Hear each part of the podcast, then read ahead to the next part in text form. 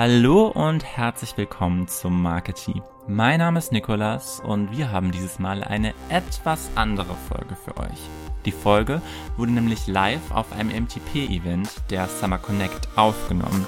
Das heißt, ihr hört im ersten Teil der Podcast-Folge ganz normal ein Podcastgespräch, wie ihr es sonst von uns immer gewohnt seid.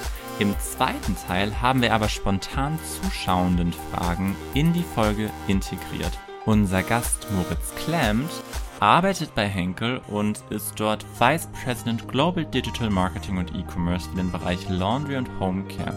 Und ich fand es super spannend, was er alles so erzählt hat und dass er sich eben so viel Zeit genommen hat, nicht nur meine Fragen, sondern eben auch die Fragen der Zuschauenden vor Ort zu beantworten. Deswegen möchte ich jetzt auch gar nicht viel länger um die Folge herum reden, sondern wünsche euch jetzt ganz viel Spaß beim Reinhören. Dann starten wir doch direkt in das Gespräch. Hallo, ich freue mich sehr, dass du da bist, lieber Moritz. Hi Nico, ich freue mich auch. Möchtest du dich einmal ganz kurz selber vorstellen? Ähm, wer bist du? Was machst du? Was machst du bei Henkel?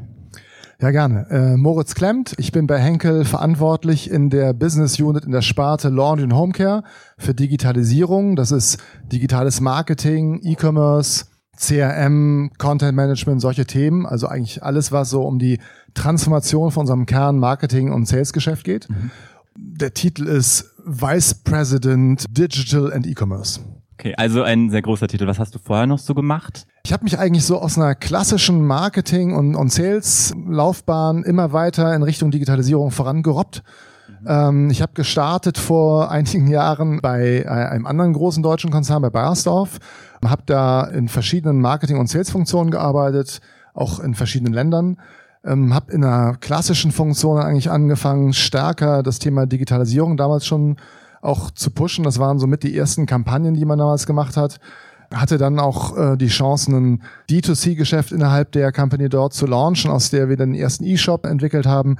Das war spannend. Hab dann gesagt, hm, ich fühle mich hier super wohl und das ist eine tolle Company, aber ich möchte auch noch was anderes sehen und bin gegangen zu einem französischen Kosmetikkonzern Yves Rocher der auch in der Kosmetik äh, unterwegs ist, aber in einem ganz anderen Geschäftsmodell, Direct to Consumer, in verschiedenen Kanälen und dort habe ich die erste Omnichannel-Marketing-Abteilung für die Dachregion, also Deutschland, Österreich, Schweiz, äh, aufgebaut und geleitet.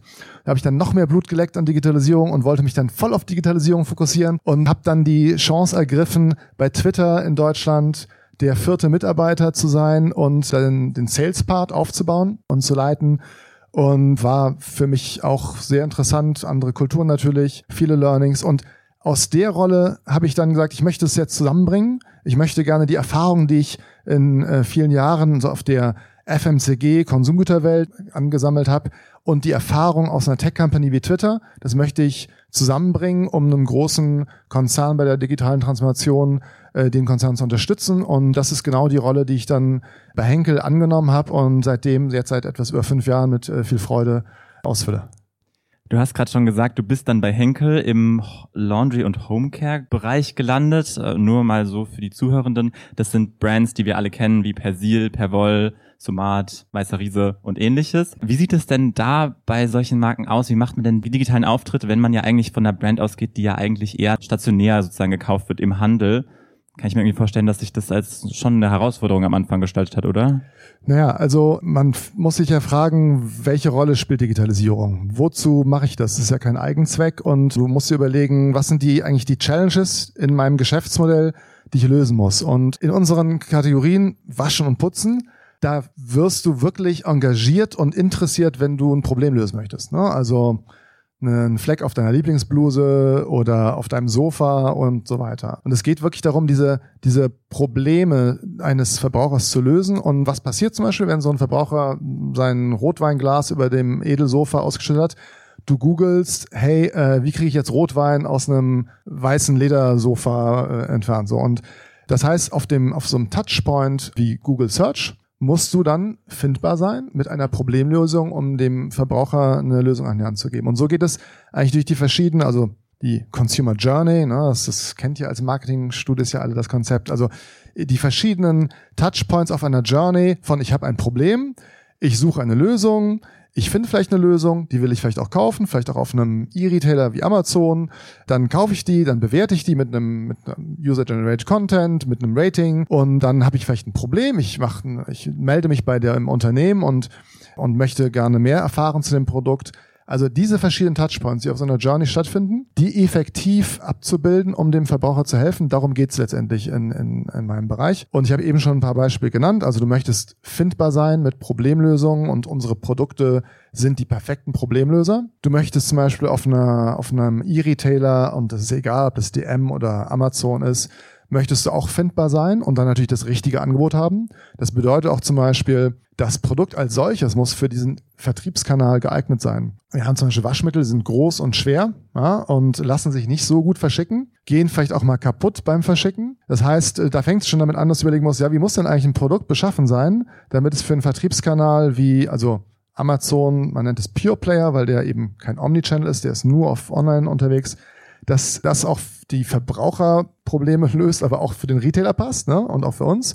Da haben wir zum Beispiel ein Produkt entwickelt, das wir jetzt auch gerade in Deutschland eingeführt haben, die Persil Power Bars, die halt nicht nur, aber auch für den E-Commerce-Vertrieb absolut optimiert sind, total komprimiert, ist wie so eine, wie so ein Buchfass in einem, in einem Format und auch noch ohne Plastik quasi, also auch sehr umweltfreundlich. Und das sind so Dinge, die du dann erstellen musst, um auf diesen verschiedenen Touchpoints die Probleme der Verbraucher lösen zu können.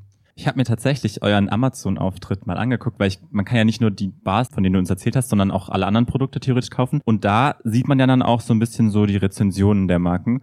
Es sind solche Sachen wie Rezensionen dann super wichtig, weil ihr seid da ja richtig gut bewertet mit bei jedem Produkt zwischen 4,5 und 5 Sternen. Also wie, wie wichtig ist denn solche, solche Sachen? Ja, das ist super, super wichtig. Also erstmal ist es ja genial, dass du in der Digitalisierung so viel Informationen auch von Verbrauchern kriegst und äh, auswerten kannst. Und äh, nicht jedes Produkt ist von Anfang an super, super super gut.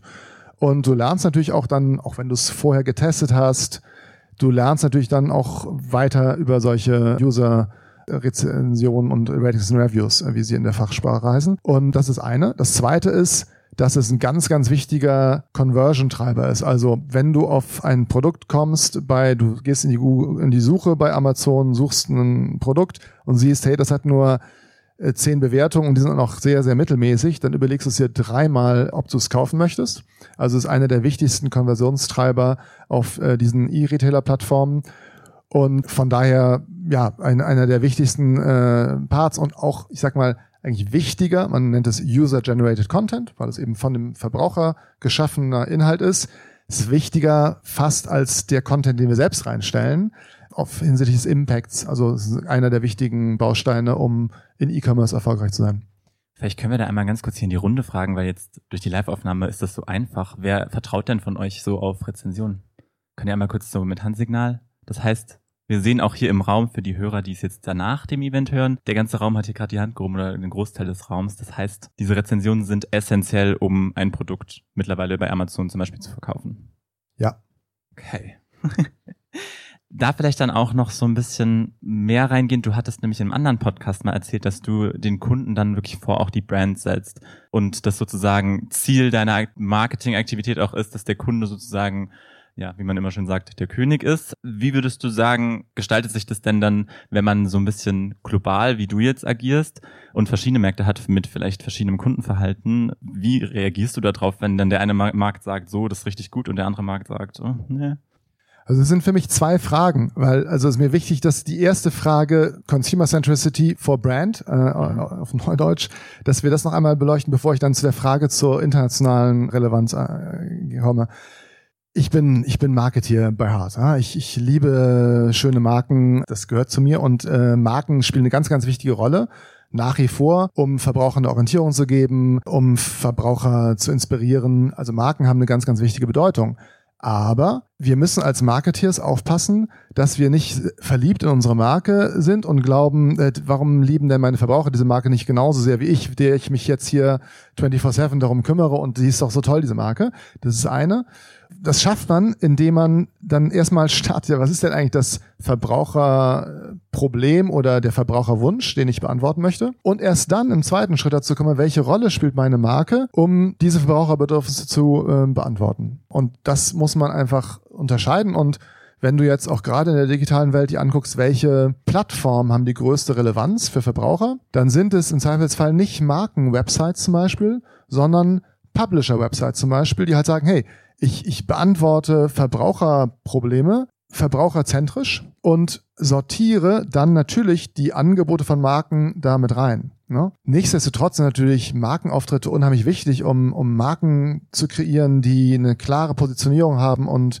äh, Mehrwert schaffen. Also das darf man nicht verwechseln. Also das wollte ich deswegen nur einordnen. So, und wenn ich jetzt eine Marke auf Basis von Verbraucher-Insights und Verbraucherbedürfnissen positioniert habe, dann muss ich natürlich schauen, habe ich denn eigentlich die gleichen Bedürfnisse in verschiedenen Ländern? Und das ist in Kategorien sehr, sehr unterschiedlich. Bei uns ist es zum Beispiel so, dass du allein schon verschiedene Toiletten werden eingebaut in verschiedenen Ländern. Also die Japaner haben andere Toiletten als die Deutschen, als die Amerikaner. Die Amerikaner waschen zum Beispiel mit sogenannten Toploadern ihre Wäsche. Also die Waschmaschinen sind nicht bei uns Frontloader, sondern Toploader. Die haben auch andere Waschgewohnheiten als äh, die Europäer. Die Deutschen sind zum Beispiel Weltmeister darin, ziemlich viele verschiedene Waschmittel und auch Spezialwaschmittel zu haben. Haben die Amerikaner zum Beispiel kaum. Also die Bedürfnisse sind einfach unterschiedlich und das musst du natürlich musst du berücksichtigen. Schon angefangen von der Produktgestaltung, der auch der Markenpositionierung, wofür die Marken stehen. Du musst dann natürlich auch in der Kommunikation darauf achten, dass die Kommunikation mit den Verbrauchern resoniert. Und da findest du super interessante Dinge dann auch heraus, wo du zum Beispiel denkst, hey, in Deutschland ist es toll, wenn,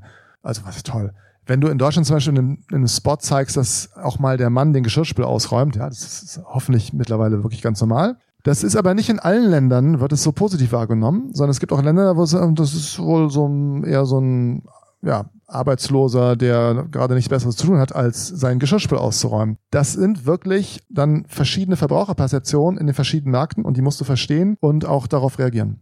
Das heißt, ihr müsst auch komplett unterschiedlichen Content in dem Fall erstellen. Jein. Also was du machst, ist, du entwickelst letztendlich äh, Toolboxes für zum Beispiel Kampagnen, die verschiedene Module haben und du testest dann natürlich auch in den Märkten, welche dieser Module gut funktionieren, dass du wie so eine Art Baukasten hast, mit dem du auch spielen kannst und dann auch, dass du Synergien hast in der Produktion, also Cost, Cost Synergies. Du machst eben gestaltest verschiedene Module in einem Schuh zum Beispiel oder auch natürlich kannst du sehr viel auch über Headlines äh, adaptieren und musst dann, du musst immer die richtige, die richtige Balance finden zwischen anpassen an die detaillierten Bedürfnisse, aber du darfst auch nicht zu granular werden, weil dann wird es sehr komplex, auch sehr teuer, die Videos herzustellen oder die anderen Ads und diese Balance musst du gut finden. Und auch da ist es tolle in der Digitalisierung, dass wir sehr viele Informationen nutzen können, um zu sehen, hey, lohnt sich das, das zu adaptieren? Ja, nein. Hat das funktioniert? Ja, nein.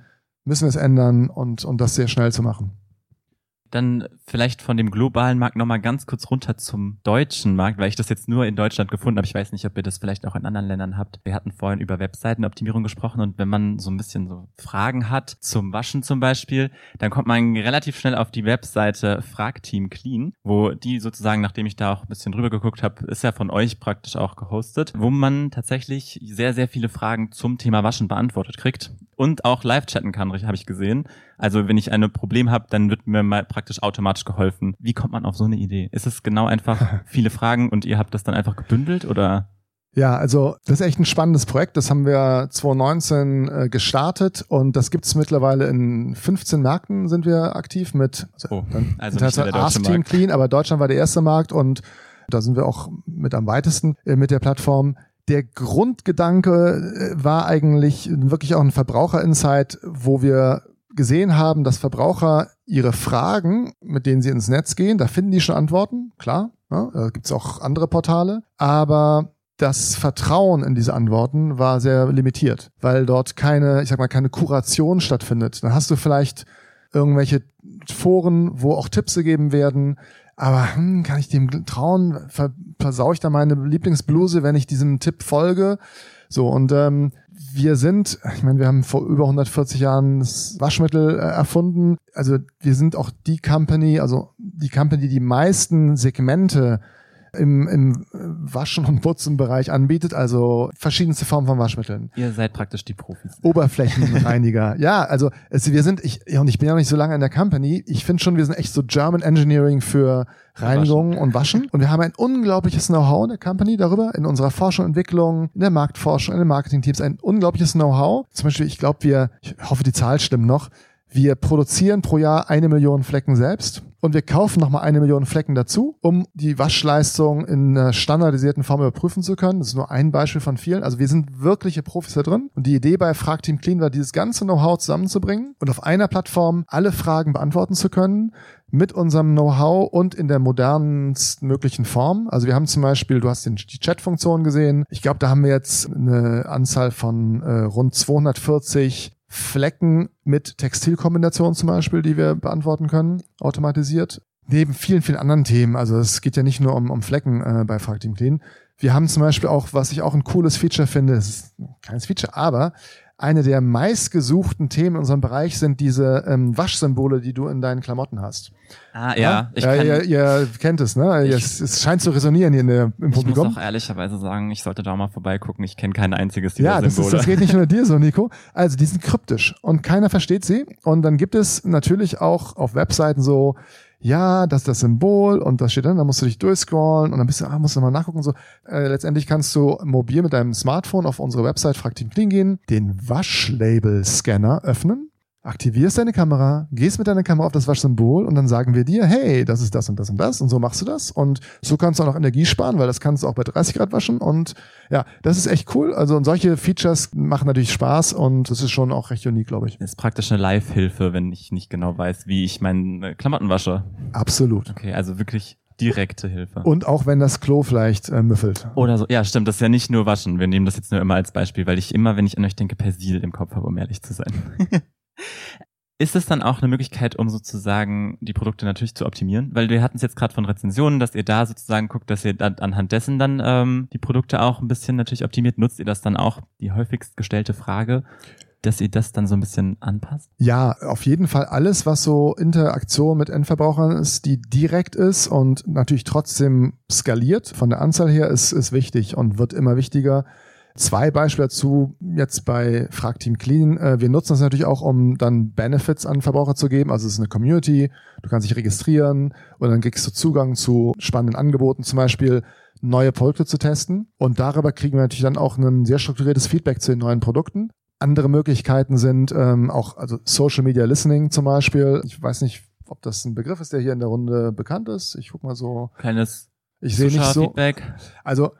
Na, wir können es vielleicht nochmal erklären. Ja, also Social Media Listening bedeutet, du nutzt eine Software, um alle sozialen Kanäle zu scrollen und die Informationen, die dort stattfinden, die von Verbrauchern auf sozialen Kanälen gepostet werden, aber auch auf Retailer-Webseiten zum Beispiel zu strukturieren. Und dann sagst du zum Beispiel, du setzt eine Suchquery auf, hey, worüber wird gesprochen mit den Suchwörtern äh, Sportklamotten und Geruch? Ja? Und dann kriegst du letztendlich Millionen von Verbraucherkonversationen auf sozialen Kanälen zurückgespielt. Worüber sprechen diese Verbraucher in Bezug auf diese zwei Punkte? Und dann fällt dir auf, erstens steigt der, der Gesprächsvolumen weltweit zu diesen Themen, weil die Leute mehr synthetische Sportklamotten tragen und da eben sich Gerüche entwickeln. Und so hast du natürlich verschiedene Möglichkeiten über Digitalisierung sehr große Informationsmengen strukturiert zu nutzen. Das ist tatsächlich auch, wenn man, ich habe mir dann eher Instagram angeguckt, weil ich jetzt natürlich keine Query aufsetzen konnte und ähnliches. Aber ich habe mal bei Instagram reingeguckt und mir einen Hashtag Persil oder Persil Discs angeguckt. Und da haben wir Beiträge zu Persil tatsächlich 150.000 Beiträge und zu Persil Discs sind 5.000 Beiträge, was ich irgendwie spannend fand, weil ich bin noch nie auf die Idee gekommen, mich selber beim Waschen zu fotografieren und das dann auch noch zu teilen, so. Aber ich war richtig überrascht, wenn man da so ein bisschen durchscrollt, dann sieht man dann da jemanden vor der Waschmaschine knien und mit dem Produkt. Wird sowas auch ausgewertet oder wie wertet ihr sowas aus? Also ganz, im, Prinzip hast du dann eine Mini-Query geschrieben, nur auf der Instagram-Suchfunktion. Äh, ich habe hab's mir einfach gemacht. Ja, ist ja auch okay. Also es ist auch mal das Erste, was ich mache, wenn ich mal was äh, sehen möchte. Das ist genau das. Also du, du die Leute sprechen darüber. Ja? Und das sind ja natürlich unschätzbar wichtige Informationen, weil es ist nicht gefiltert. Also wenn ich dich jetzt ins Studio setze und dich frage, ja, wie findest du denn dieses und jenes, dann bist du ja schon auch irgendwie gesteuert äh, durch die Situation. Und diese Real-Life-Konversationen sind, sind sehr, sehr wertvoll. Ist es dann auch von euch sozusagen strategisch eingeplant, dass am Ende der Kunde das vielleicht dann auf Social Media teilt in eurem Marketingkonzept, dass sozusagen dieser User-Generated Content mit in die Strategie geht? Ja, das ist natürlich immer der, der Traum eines Marketeers, wenn es passiert. Und man spricht ja von viralen Kampagnen, wenn sie dann eben auch geteilt werden oder sich zu einem Meme entwickeln, positiv belegten Meme etc. Das ist ehrlich gesagt kaum planbar und das ist auch nicht das, worauf wir uns fokussieren im Laundry und Homecare Bereich. Wir fokussieren uns eigentlich eher darauf, wirklich die, die Botschaft effizient an die richtige Zielgruppe zu bringen, dass wir sehen, das ist auch das, was die Leute interessiert und was ihnen hilft. Und alles, was dann zusätzlich passiert, ist schön, aber das ist nicht ähm, der Kern unserer Kommunikationsstrategie. Da gibt's andere Bereiche, wo mehr Konversationen auf, auf Social passieren. Zum Beispiel auch unsere Hair-Kategorie. Ne? Also wir sind ja auch sehr stark in Hair äh, bei Henkel da spielt es eine viel größere Rolle, weil du natürlich auch mehr darüber sprichst sozial. Ich möchte gerade noch mal ganz kurz auf dieses positiv besetzte Meme gehen. Was macht ihr denn, wenn ihr ein negativ besetztes Meme habt? Könnt ihr da irgendwie intervenieren? Habt ihr da Hebel im Digitalen? Hattet ihr das schon mal? Natürlich gibt es immer äh, kritische Rückfragen auch von Verbrauchern. Und ich glaube, das Erste ist, dass du erstmal zuhörst und Respekt verantwortest. Du kannst es, und das ist auch gut so, nicht löschen. Ne? Also einfach, dass du als Unternehmen oder Marke offen und authentisch Stellung beziehst und das erläuterst, wie du das siehst. Das passiert dann meistens schon und durch unseren Verbraucherservice äh, oder auch die Marke selbst. Es ist nicht so häufig, aber klar kommt es immer mal vor. Und dann nochmal an euren eigenen erstellten Content. Wie geht ihr da gerade vor? Ist sozusagen auf allen Plattformen aktiv zu sein, vielleicht Influencer einzusetzen, was, was ihr gerade plant, macht? Oder ist es sozusagen eher natürlich durch eure organische Reichweite, durch die Brands, die ihr kennt?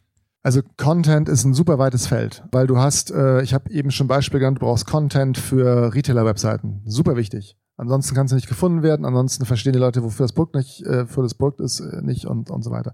Du brauchst Content für Kampagnen, die du dann zum Beispiel auf Plattformen wie YouTube oder Meta, Facebook, Instagram äh, nutzt. Also es gibt sehr, sehr verschiedene Content Areas und wir haben für uns eine Strategie aufgestellt, welche Content Areas wir wie managen wollen. Und wir haben auch Bereiche definiert, die wir in-house produzieren. Also wir haben eine relativ große In-house-Produktion hochgezogen in den letzten Jahren, wo wir selbst ja Content produzieren, wie im Studio, sehr sehr schnell, sehr effektiv. Das natürlich auch dann über die Plattform, die du brauchst, um Content effizient zu managen. Also du musst ja wie soll ich, also wenn du zum Beispiel, wenn Länder den Content adaptieren wollen und ich würde das immer per E-Mail rüberschicken, wäre es zum Beispiel nicht so schlau. Die Dateien sind auch viel zu groß. Das heißt, du brauchst auch digitale Plattformen, auf denen dann diese Prozesse stattfinden. Und das kannst du natürlich super gut connecten, wenn du alles in-house managst. Wir haben dann auch Kollegen off- und nearshore, also zum Beispiel near, äh, offshore Manila, die Post-Production machen und die Videos zum Beispiel dann fertig schneiden. Das ist also eine, eine richtige Content-Produktionsmaschine und das wird immer mehr, weil äh, super gut funktioniert, wir schnell sind und du als Marke heute sehr, sehr viele verschiedene Contents brauchst und das ist einfach auch ein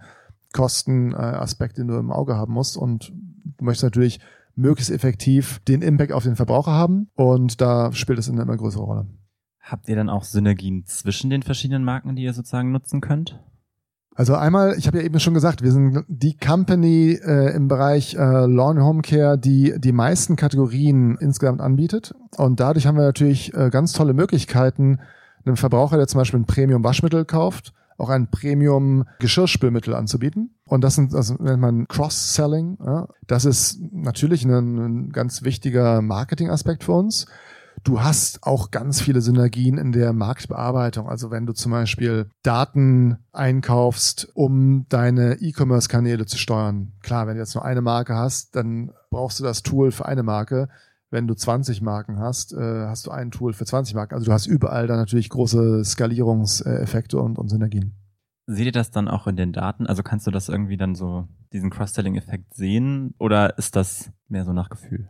Also Gefühl ist ganz wichtig, ne? aber im Zweifelsfall ist auch ganz schön, wenn man es dann mit Daten belegen kann und das gucken wir uns natürlich an. Also die von euch, die äh, Marketing studieren, das werden einige sein, die kennen Haushaltspanel, wo du halt siehst, ein Verbraucher, was kauft ein, wie ist der Shopping-Basket von der Person. Mittlerweile gibt es natürlich auch verschiedene äh, Anbieter, die einfach auch digitale Daten da sehr gut zur Verfügung stellen können. Und dann siehst du schon, hey, wenn ich äh, jemanden in meinem Programm habe und den regelmäßig mit Informationen versorge und dem auch Angebote mache, natürlich führt das dazu, dass die Person dann äh, mehr bei uns einkauft, weil sie die Produkte kennenlernt, weil sie Produkte gut findet, weil sie Produkte nachkauft, weil sie neue Produkte entdeckt, die äh, hilfreich sind. Und das ist sowohl für uns wichtig, als auch für den Handelspartner, ja, als auch für den Verbraucher. Also Win-Win-Win. Vielen Dank für diese Einblicke. Ich habe noch eine Frage, die so ein bisschen mehr auf Henkel auch abzieht, weil du ja jetzt auch schon in verschiedenen Companies warst und wir sind ja hier auf einem Event, wo es auch darum geht, so eine Perspektive für sich grundsätzlich zu finden. Deswegen vielleicht mal die Frage, was macht denn die Arbeit bei Henkel für dich so besonders? Da gibt's wirklich eine ganze Menge Aspekte. Ich mache, also und mir ist auch wichtig, die Frage persönlich äh, zu beantworten, weil es ja, das ist eine persönliche Frage. Ich finde also eines, was mich von Anfang an echt, äh, was mir super gut gefallen hat, ist, dass wir äh, eine sehr internationale Company sind. Wir sind auch gewachsen durch Akquisition äh, im Laufe der Jahre und dadurch ist unser Geschäft sehr international. Und allein in meinem Team hier in Düsseldorf, also habe ich, glaube ich, 13 Nationalitäten äh, im Augenblick. Das äh, pakistanischer Kollege, Chinesen, Russen, Inder, äh, Mexikaner, ja, Amerikaner mit taiwanesischem Hintergrund und auch ein paar Deutsche. Und das ist total bereichernd. Ja, das ist super bereichernd, persönlich, aber auch fürs Geschäft. Und das macht mir einfach total Spaß. Also das ist, das ist wirklich cool. Und mit dieser Internationalität und dieser Diversität ist eigentlich auch unser Geschäft sehr divers. Also und wir haben eben schon über das Haargeschäft bei uns gesprochen, wo wir ganz starke Marken haben und wo wir auch zum Beispiel im Friseurgeschäft äh, sehr erfolgreich sind. Ganz anderes Geschäftsmodell super spannend. Wir sind Weltmarktführer in Klebstoffen. Viele von euch waren, glaube ich, heute bei uns im, im Adhesives-Bereich. Ähm, ja, unheimlich erfolgreiches Geschäft, was vor allem B2B-Geschäft ist, Industriegeschäft, Consumer Electronics, Automotive. Und in dieser Diversität, das ist wieder total spannend. Aber das bietet dir natürlich auch der zweite Punkt, also erster Punkt ist Diversität. Der zweite Punkt ist, super viele Opportunities, Gelegenheiten, weil ja, du hast nicht viele Firmen, die in der Größenordnung in so verschiedenen Geschäftsfeldern tätig sind und das bietet dir natürlich auch Opportunities und Gelegenheiten, dazu zu lernen und auch Impact zu haben. Das ist der dritte Punkt, äh, den ich, den ich nennen möchte. Innerhalb dieser Vielfalt von Möglichkeiten hast du wirklich Gestaltungsspielraum.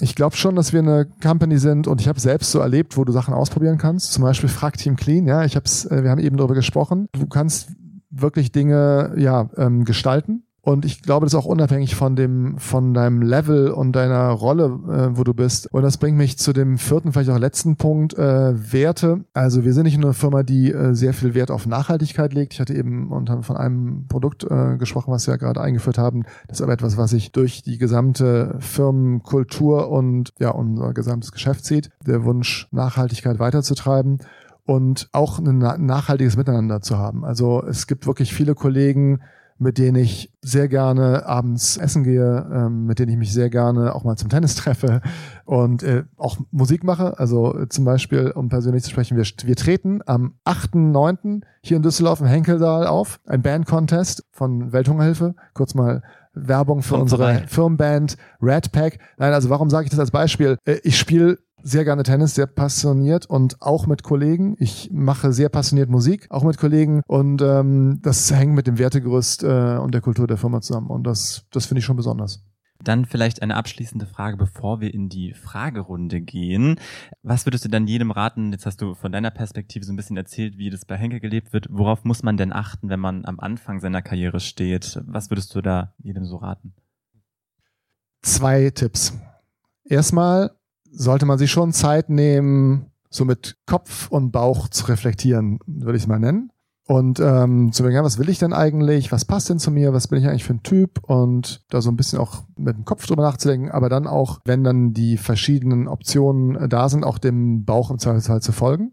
Und die, der zweite Tipp ist, es ist super gut, einen Plan zu haben. Der muss auch gar nicht so mega langfristig sein, glaube ich. Und es ist dann aber auch super gut, diesen Plan über Haufen zu werfen, wenn man auf dem Weg was anderes entdeckt und so diese Offenheit zu haben, eben auch dann Änderungen des Planes zuzulassen, kombiniert mit der Reflexion. Das sind so die zwei, die zwei Tipps, die ich teilen kann.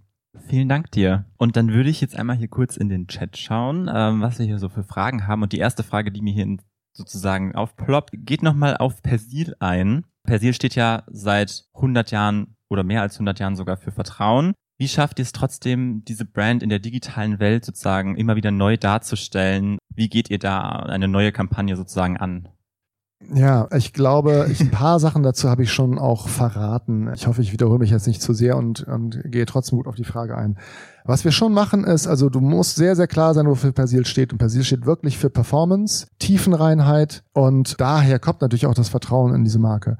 Und wenn du jetzt sehen möchtest, wie halte ich so eine Marke modern, das hängt ja mit Relevanz für den Verbraucher in der heutigen Welt zu, zusammen. Und dann musst du halt sehen, ja, was bedeutet, was ist denn relevant für die verschiedenen Verbrauchergruppen? Und da gibt's natürlich, sag mal, junge Familien, die haben ein bisschen andere Bedürfnisse als zum Beispiel so Empty Nesters nennt man sie, also ältere Ehepaare, wo die Kinder schon aus dem Haus sind. Es gibt auch natürlich äh, Verbraucher, denen Nachhaltigkeit sehr wichtig ist. Und das zu verstehen und dann in der digitalen Welt, ich meine, wir sprechen viel von Personalisierung. In Wirklichkeit ist es nicht unbedingt eine eins zu eins Personalisierung, die stattfindet, aber du guckst halt, was sind die verschiedenen Zielgruppen, was ist für die relevant, und wie kann ich diese Zielgruppen dann eben auch mit meiner Nachricht effizient erreichen. Und dafür nimmst du dann verschiedene Segmente letztendlich, ne, Segmentierung von Zielgruppen und tailorst die Nachricht für diese Zielgruppen und überprüfst, funktioniert das oder funktioniert das nicht. Wenn du das machst, glaube ich, dann bist du das ist eine relativ technische Erklärung, bleibst du äh, relevant und damit auch zeitgemäß und ja, hast äh, eine Marke, die resoniert mit, äh, mit den Verbrauchern. Dann bleiben wir doch gerade noch mal bei Persil, weil dazu gerade noch eine Frage reinkam. Sorry, ich, ich muss noch einen nachschieben hier. Gerne. Also, ich habe von Personalisierung gesprochen und das ist eigentlich auch ein super spannendes Marketingfeld, wenn du dir überlegst, du brauchst ja einen klaren Markenkern, aber du hast diese verschiedenen Bedürfnisse und Digitalisierung ermöglicht uns eben auf Basis von so einem Markenkern diese verschiedenen Aspekte wirklich anzubieten ja, und, und äh, zu personalisieren. Wichtig ist, dass du immer eng an deinem Kern bleibst, weil sonst bist du als Marke ja nicht mehr klar positioniert. Für, wir sind hier auf einer Marketingveranstaltung, aber super wichtig zu sagen. Und wenn du jetzt zum Beispiel eine Personalisierung in Form eines, eines Chats hast, der ja unheimlich individuell auf den Verbraucher eingeht, du bist in einem One-on-One -on -One erstmal automatisierten äh, Chat und irgendwann, wenn der Chat nicht mehr weiter weiß, kannst du auch ein Handover zum Real Agent machen, also zum echten, echten Person. Du musst immer wissen, hey, wofür steht denn diese Marke?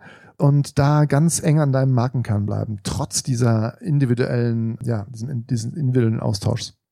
Dann trotzdem jetzt doch die nächste Frage anschließend zu Persil, beziehungsweise die geht dann auch um Waschmittel grundsätzlich, weil es eben ein ja wiederkehrendes Produkt ist, was immer wieder benötigt wird was aber zum Beispiel in Deutschland ja eigentlich rein über den stationären Handel vertrieben wird. Warum, also beziehungsweise oder weniger digital, äh, warum funktioniert das denn so stationär so gut, beziehungsweise digital nicht so gut? Das ist auch eine, eine sehr gute Frage. Viele Dinge funktionieren heute noch stationär sehr viel besser als digital. Milch, ja, Brötchen. also bei Waschmitteln ist es so, äh, als ich gestartet habe, war der Umsatzanteil von Waschmitteln weltweit zwei bis drei Prozent on, der Online-Umsatzanteil. Ne? Also aus einem Gesamtkuchen von 100, gesamter Waschmittelumsatz weltweit waren zwei Prozent digital, über digitale Kanäle. Mittlerweile sind wir so äh, in Deutschland bei sieben Prozent. Das ist immer noch verhältnismäßig gering, aber es wächst stark und der Wachstumsbeitrag ist gigantisch. Also in den letzten Jahren war insgesamt in FMCG der Wachstumsbeitrag, also wenn dich die FMCG-Branche ist gewachsen und 40 Prozent von diesem Wachstum kam aus digitalen Kanälen. Das heißt also auf, auf einem relativ kleinen Niveau, ja, aber ohne Erfolg in diesen digitalen Kanälen kannst du nach Hause gehen, weil du wächst nicht mehr. Das ist der eine Punkt. Und der zweite ist, mir ist es doch, als wenn der Verbraucher das im, im Offline-Regal kaufen möchte, wunderbar. Und das ist ja auch, ich meine, du kaufst deine Milch und dann gehst du auch noch zum Waschmittelregal.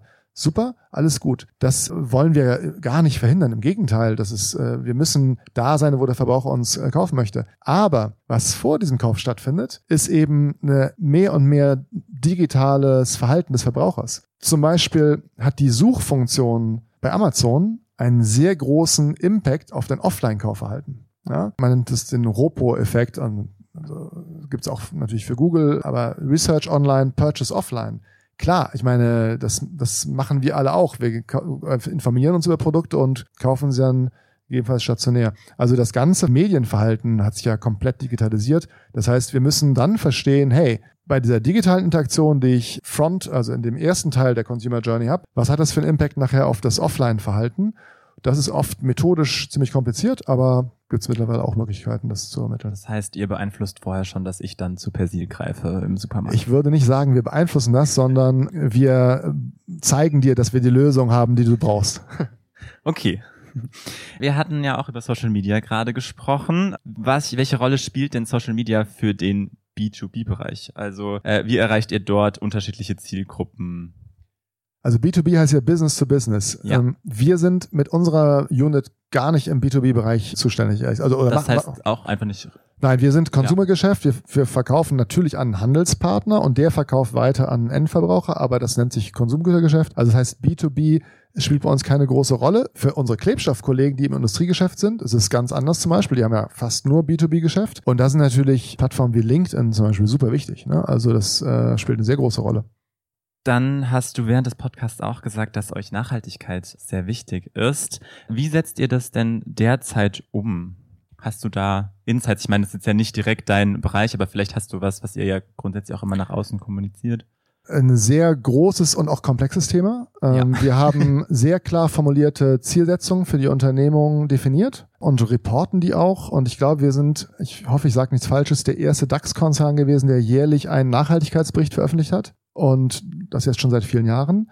Das heißt, wir haben uns ambitionierte Ziele gesetzt, wie wir unseren CO2-Fußabdruck weiter verringern und haben ganz, ganz viele Projekte, um das zu erreichen. Also hat natürlich sehr viel mit äh, Energie und Energienutzung zu tun, hat sehr viel mit Recycling zu tun, hat sehr viel auch mit den Rohstoffen zu tun, die wir nutzen. Und ich glaube, das ist so erstmal das, das Wichtigste, was ich dazu sagen möchte. Ich bin da nicht der Experte, aber die von euch, die sich dafür interessieren, ihr könnt das alles auf unserer Henkel-Webseite nachlesen, unsere Nachhaltigkeit, äh, Nachhaltigkeitscommitments und was wir tun, um dahin zu kommen. Das wird schon sehr, sehr ernst genommen. Packen wir euch in die Show Notes. Dann noch, wir hatten es vorhin, es kann jetzt sein, dass sich das auch einfach nochmal als Nachfrage hier gestellt ist, das sehe ich leider nicht im Chat, über negativ konnotierte Memes. Jetzt in dem, in der Frage geht es mehr um Shitstorms, wie ihr damit sozusagen umgeht. Aussitzen oder reagieren? Ja, also einen richtigen Shitstorm habe ich in meiner Zeit bei uns noch nicht erlebt. Ich glaube, es gibt da nicht die eine richtige Antwort. Ähm, und das macht es natürlich auch so schwer. Es gibt durchaus Situationen, wo es gut und richtig ist, nicht zu reagieren. Ja? Wenn es Falschaussagen sind, die du eigentlich durch eine, eine Kommentierung nur verstärkst und nur noch mehr Raum dem gibst. Wenn es berechtigte Aussagen sind, finde ich es oft schon gut, wenn man auch Stellung bezieht, authentisch, wie ich das eben gesagt hatte. Ja, das ist, das ist eine sehr feine Linie. Aber wie gesagt, ich, also einen richtigen Shitstorm habe ich zum Glück noch nicht erlebt bei uns und das, ja, spricht ja auch so. für die Brand, oder? Oder für die Brand. Definitiv. Dann noch äh, zwei Fragen zu deinem ja, zu deiner Arbeit bei Henkel grundsätzlich, wenn ihr so hohe, also viele verschiedene Nationalitäten habt, hat das nur Vorteile oder würdest du sagen, dass es da manchmal auch so Unterschiede einfach in dem zum Beispiel Arbeitsverhalten der einzelnen Mitarbeiter auch dann gibt oder, oder kulturelle Unterschiede? Wie geht ihr damit um? Also natürlich hat es, hat es auch immer zwei Seiten. Wobei ich finde, dass die positive Seite massiv dominiert. Äh, natürlich hast du verschiedene Kulturen, damit auch verschiedene vielleicht Erwartungen an, an Arbeitsbedingungen. Äh, aber das ist ja das Schöne, dass man sich als Team dann zusammenfinden muss. Und ich meine, das ist ja auch genau der Prozess, der bereichernd ist. Und deswegen finde ich, äh, dominiert der, der positive Aspekt absolut. Und ich glaube, wenn du eine Kultur hast, die eben aus so diversen Kulturen sich, sich zusammenstellt, äh, dann hast du auch die Möglichkeit, sehr viel mehr zu integrieren. Also ist ja klar, ne, wenn wir jetzt nur Deutsche in einem Team wären, da kommt ein Ausländer dazu, schwierig. dann wäre das schwierig.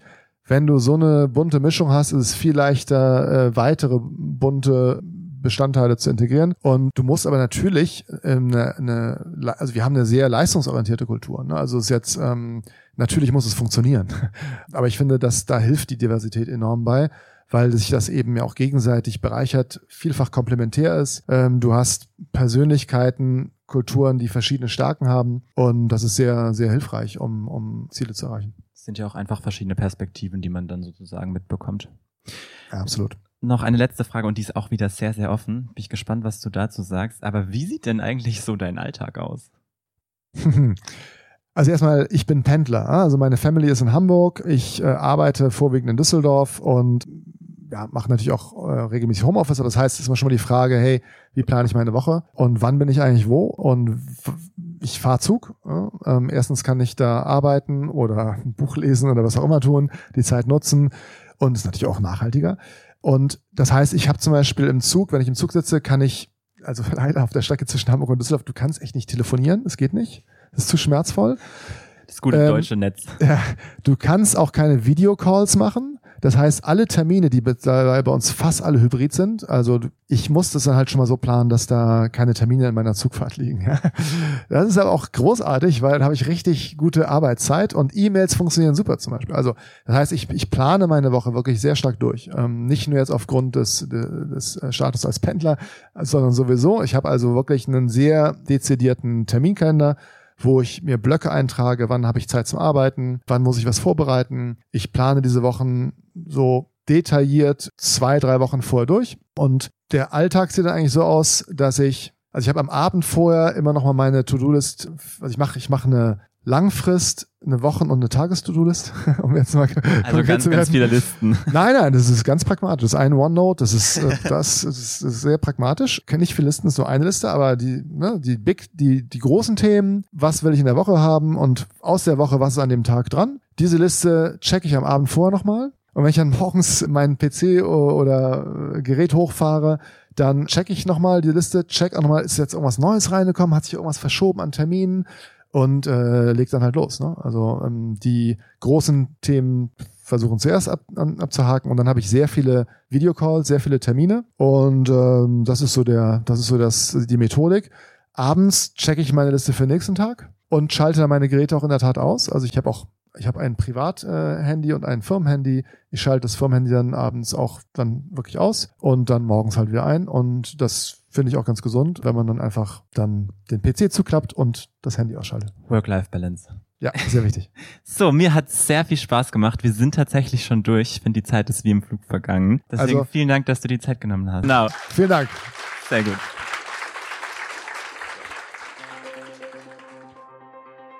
Das war also unsere Podcast-Folge mit Moritz Klämt von Henkel. Ich muss sagen, es hat richtig viel Spaß gemacht, die Folge aufzunehmen, weil wir das eben live gemacht haben und so mit dem Publikum interagieren konnten. Und ich hoffe natürlich, dass wir diesen Spaß für euch auch transportieren konnten. Wenn ihr jetzt mehr zu Henkel wissen möchtet, dann schaut einfach gerne mal in die Show Notes. Dort haben wir euch zum einen die Henkel Webseite, aber auch die Henkel Career Seite verlinkt. Oder aber Ihr hört die Podcast-Folge mit Linda Ode, die spricht über die bekannte Henkel-Brand Persil und ist auf jeden Fall eine Folge geworden, die ich euch nur ans Herz legen kann. Ansonsten freuen wir uns, wenn ihr uns wie immer Feedback zur Folge dalasst und wenn ihr das nächste Mal wieder einschaltet. Bis dahin.